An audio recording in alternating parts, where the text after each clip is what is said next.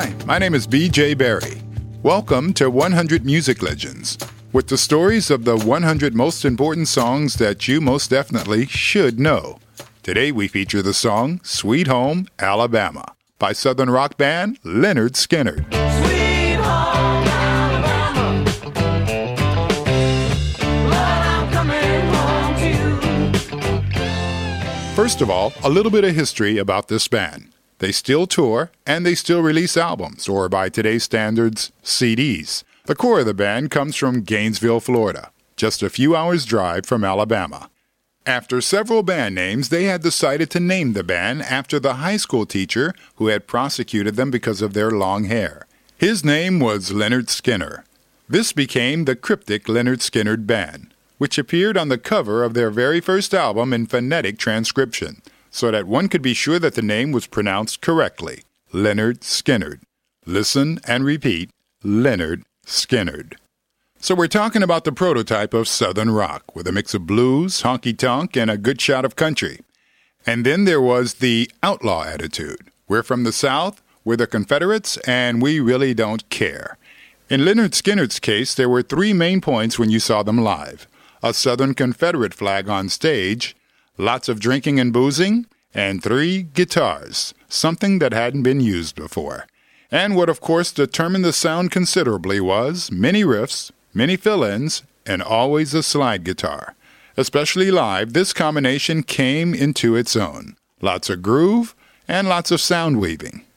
Now back to Sweet Home Alabama. The song was the first track on Lynyrd Skynyrd's second album, Second Helping, and the first song on side A, and also their only single that made it to the top 10 of the charts. It was born out of a guitar riff that one of the three guitarists, Gary Rossington, kept picking away at before rehearsals. These three chords would become the band's trademark. And then finally, lead singer Ronnie Van Zant finally wrote some lyrics to the riff. And here we start with the legends, the quarrels, and the rumors about this song.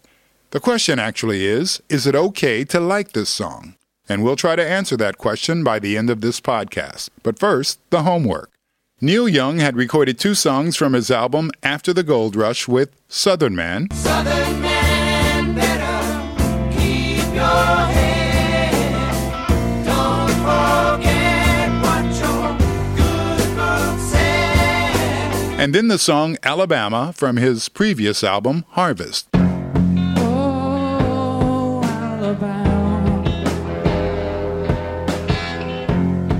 The devil fools with the best laid plan. which described the South as racist, conservative, and left behind. An affront, of course, for a band that defined itself, above all, as a Southern band.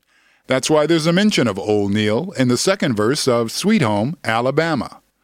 Well, I heard Mr. Neil sing about her. Well, I heard Old Neil put her down. Well, I hope Neil Young will remember a Southern man doesn't need him around anyhow. Hard words, right? Seldom in the music business is it that direct. It's usually done in metaphors. But this had a real name and a real postal address. Ronnie Van Zant of Lynyrd Skynyrd seemed to be really mad.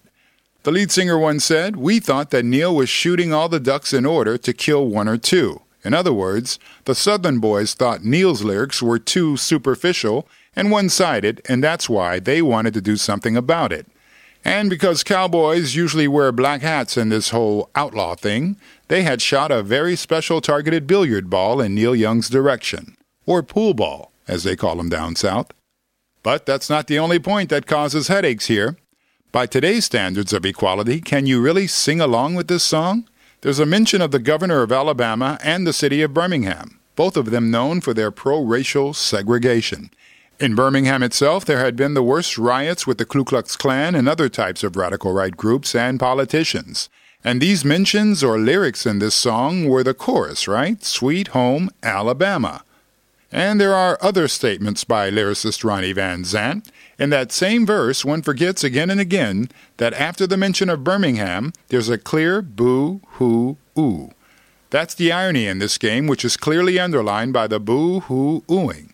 So the question becomes is this a right winged forerunner dressed in a rock star outfit? Some might say yes. Anyway, Lynyrd Skynyrd had no easy destiny as a band. At the height of their success in the 1970s, after a gig in South Carolina in October of 1977, the band got on a charter plane to take them to their next gig in Louisiana. During the flight, the fuel ran out, and during the emergency landing, the plane crashed. And Ronnie Van Zant, along with guitarist Steve Gaines and his sister, background singer Cassie Gaines, all died. The rest of the band were seriously injured, and Lynyrd Skynyrd had died in the truest sense of the word. It wasn't until 1987 that a reunion occurred with Johnny Van Zant, the younger brother of Ronnie, and he took the role of lead singer.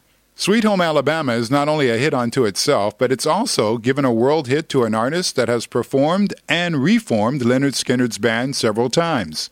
Kid Rock himself has indulged in this Southern anthem or deep Southern mentality with his plagiaristic song, All Summer Long. Singing Sweet Home Alabama all summer long. But the last words to Sweet Home Alabama are left to the man who unintentionally inspired this song. Neil Young said, My own song Alabama really deserves the rubbing off by Lynyrd Skynyrd's great song. I don't like my lyrics anymore when I hear them. It's accusing and condescending, not really thought through, and very misleading. Okie dokie, so I guess I can just keep ordering my beer at the old honky tonk bar and just snap my fingers to this great opening riff of Sweet Home Alabama, right? Or maybe not.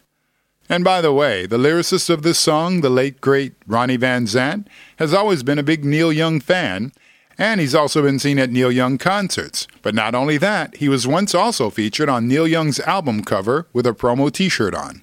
Just check the cover on Neil Young's Tonight's the Night LP.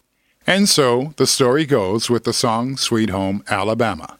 Is it just a simple honky tonk song that everyone loves to sing along to? Or is it a song that promotes and reflects the evil ways of Southern culture in America? Give Lynyrd Skynyrd a listen and you be the judge. Before we let you go, we'd like to remind you to subscribe to our podcast and check out our playlist on Apple Music and Spotify. While you're there, make a song request. Go to 100greatsongs.com. We'll see you in a while.